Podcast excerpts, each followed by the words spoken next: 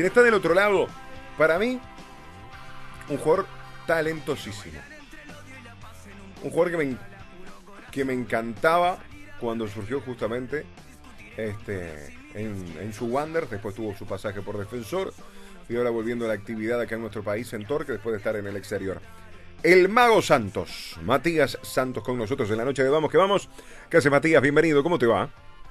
¿Qué tal? Buenas noches, un saludo a todos, a todos por ahí bueno, muchas gracias por ese recibimiento. ¿Todo bien?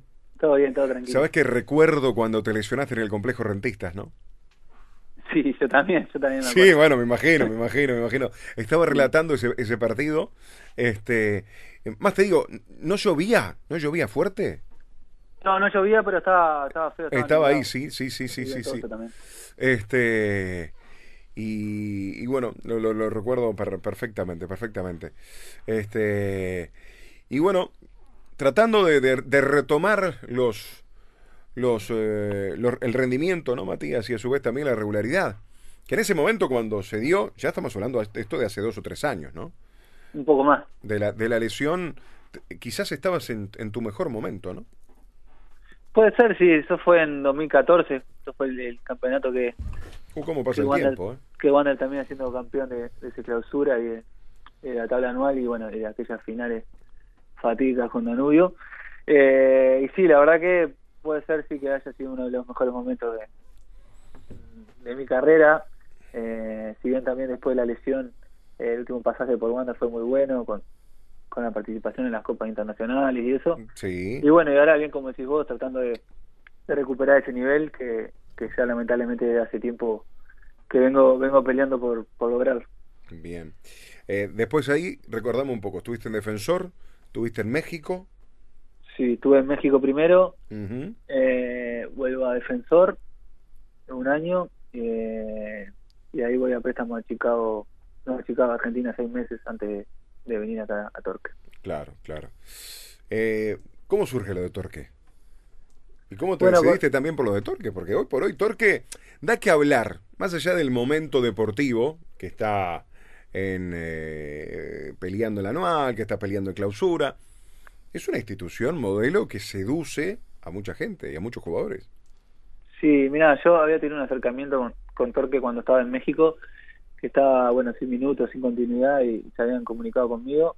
Bueno, en ese momento yo eh, decidí que no, que quizá no era el momento de volver al fútbol uruguayo, pero bueno, más adelante se dio, después del pasaje por defensor, de vuelta el contacto y, bueno, eh, un poco también conversando con, con Chapa, que hasta ese momento todavía estaba en, el club, eh, me comentó, yo más o menos tenía idea por lo que se veía desde afuera, que era un club muy ordenado, que, que tenía eh, una línea que estaba en constante crecimiento, venía de, justo estaba por ascender ya ahora el último ascenso a primera división, entonces nada, me decidí, me pareció lo mejor y bueno, ahora estoy disfrutando obviamente. Recién eh, charlábamos con Valvo, dirigente de Nacional, y hablaba y obviamente destacaba a Torque como, como un proyecto serio y todo lo que ya sabemos.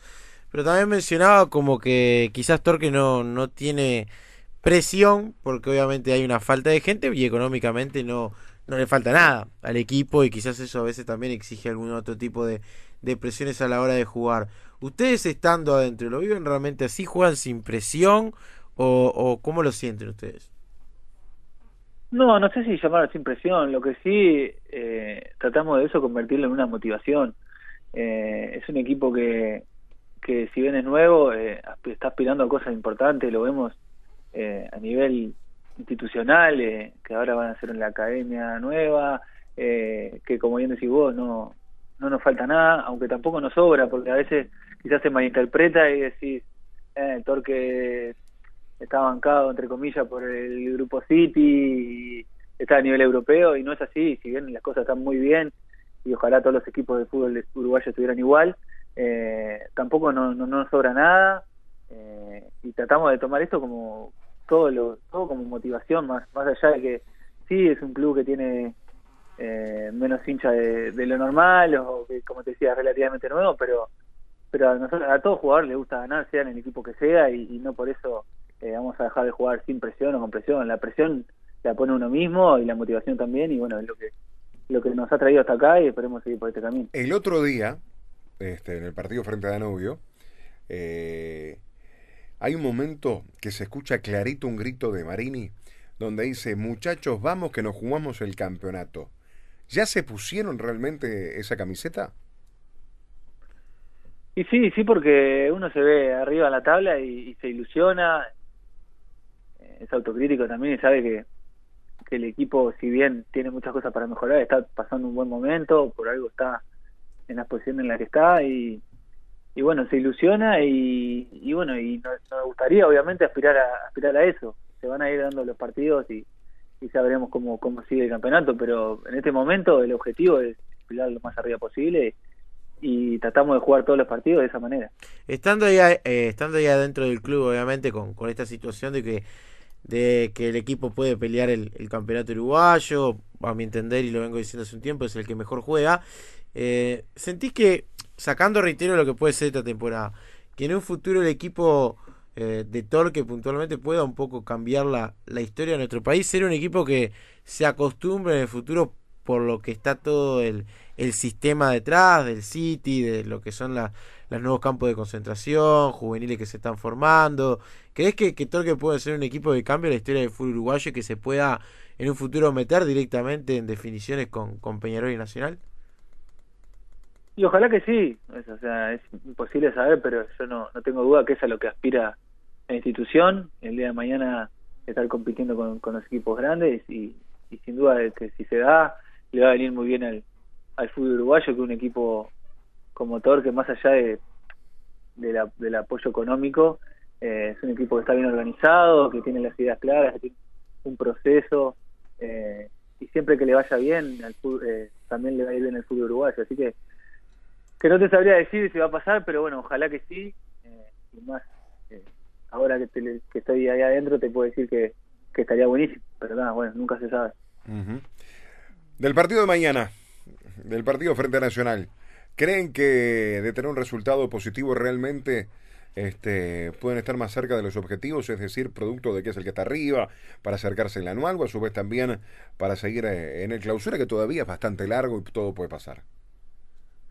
Sin duda que nos acercaría, eh, cada triunfo eh, que logremos de acá en adelante nos va a dejar más cerca del objetivo, sin duda, pero pero bueno, es es un partido, todavía queda mucho, si bien es un rival directo hoy eh, por la posición en la que estamos los dos, eh, no asegura nada que, que, ganemos mañana lo que pueda llegar a pasar más adelante y tampoco si, si no logramos ganar. Eh, sabemos lo importante que es por el rival, por, por la posición en la que estamos, pero pero bueno, es un partido de, tres puntos y, y, después de ese vendrán muchos más que también serán importantes. ¿En qué porcentaje lo favorece jugar en el Charrúa? Que, que en el Charrúa han tenido muy buenos resultados. A pesar de que el estadio ya es prácticamente también su casa, pero, pero el Charrúa tiene sus, sus puntos a favor para Torque. ¿Y dónde te gusta jugar más? Sí, también. Bueno, a mí particularmente en el estadio, pero, pero bueno, eh, también el Charrúa no, nos beneficia sin duda por el por el tema de, la cancha, que va a estar rápida también mañana y para, para el juego del equipo eso viene muy bien por, la dinámica que hay muchos jugadores jóvenes y, bueno, y eso sin duda que que le va a ir muy bien. Obviamente que para mí, eh, si me das a elegir, prefiero el estadio, pero pero por un tema de que toda la vida eh, jugamos así y, es difícil todavía acostumbrarse un poco al sintético, pero bueno, esperemos que mañana salga todo bien y, y seguir jugando en Charrúa, que como bien decías vos, no, nos ha traído buenos resultados. Claro, claro. ¿Se, se habló entre ustedes este, el hecho de, de la clasificación a la Libertadores a la hora de la decisión? Porque en sí, si vas al orden, este, ustedes tranquilamente podrían haber aceptado estar dentro de, de, la Copa Libertadores de América como, como Uruguay 4. ¿Lo llegaron a hablar o se les consultó o fue una decisión institucional? Sí, lo conversamos plantel ya hace un tiempo esta parte y, bueno, más allá de que, de que es una, una elección, una decisión institucional, eh, estamos de acuerdo porque, como te decía, estamos ilusionados por, por cómo viene el equipo, eh, por esta racha que últimamente no, nos tiene ahí, bueno, y tenemos confianza y también ilusión de, que podemos conseguir una posición mejor que, que la de Uruguay 4 en este caso. Eh, más adelante se verá si estábamos en lo correcto, pero bueno, eh, en este momento nos pareció me pareció bien y estamos de acuerdo con la decisión que se tomó. aparte se da la, la situación de que obviamente si ustedes no llegan a ser campeón uruguayo, pero se mantiene este segundo lugar y quizás el campeón es nacional, teniendo en cuenta por cómo va la tabla también se mete en la fase de grupo. Ah, como que ustedes tienen todavía esa posibilidad de especular un poco más, porque pueden ya directamente meterse en una fase que sea mucho más histórica, que se hace en el camino más complicado, ¿no? Sí, sin duda que todo eso estuvo sobre la mesa a la hora, de decidir y, y, lo, lo veníamos conversando. Eh, también está el tema de que en el, peor de los casos, uno de los casos que puede pasar también es que eh, eh, vayamos a la Sudamericana y tampoco será algo malo para el club, sino que todo lo contrario, sería la primera clasificación internacional y, y bueno, eh, más allá de eso, hoy por hoy pensamos en, lo local, en ir partido a partido y bueno, más adelante se verá si, si estamos para, para ir a la Libertadores, Sudamericana o, o, lo que el futuro, el futuro diga. Algo pensando en mañana se, se ha comentado, se charla en, en la interna, ¿por qué quizás con Peñarol a Torque le ha ido bien? Pues Torque, por ejemplo, Peñarol no ha perdido y hoy se puede decir que, que Torque es el único eh, de todos los equipos full uruguayos que tiene saldo a favor. Pero con Nacional, no. que la inclusive a Torque le, le, ha costado conseguir victoria frente al equipo tricolor. Se, se habla de por qué la diferencia con uno y con el otro justamente en cuanto a los resultados, eh, qué realmente se puede hacer justamente para cambiar eso. De hecho, ante Nacional eh, nunca pudo ganar Torque. Mirá qué detalle. El otro día comentábamos eso, eh, que, sí que estaba esa racha ahí que con Nacional todavía no habíamos poder, no podido lograr los tres puntos, pero, bueno, también eh, había pasado con Danubio. el equipo no le, no le había podido ganar todavía en primera división. Y ahí hicieron cuatro. y el otro día se cortó esa racha, o sea, no, no le encontramos el porqué, creo que no, es algo estadístico nomás eh, pero bueno, esperemos también mañana cortar esa racha. Bien. Bueno, Matías, mañana estaremos por, por el Charrúa. Un lindo partido. Tenemos la, eh, eh, la verdad, este, la, la, expectativa de poder ver un buen juego. Los dos tratan de jugar bien. Este, así que, ¿el horario de las 10 menos cuarto te gusta? Sí, a mí particularmente me gusta. Antes que las 10 de la mañana, seguro, ¿no? Sí, sí, no con los calores que ha hecho últimamente. Sí, sin duda. Sí, sí, me imagino. Igual tu compañero debe estar ya acostumbrado, porque en, la B, que hay una gran mayoría, todos los partidos de Torque eran de mañana, casi siempre eran a las 10. Eso ya como una, una costumbre.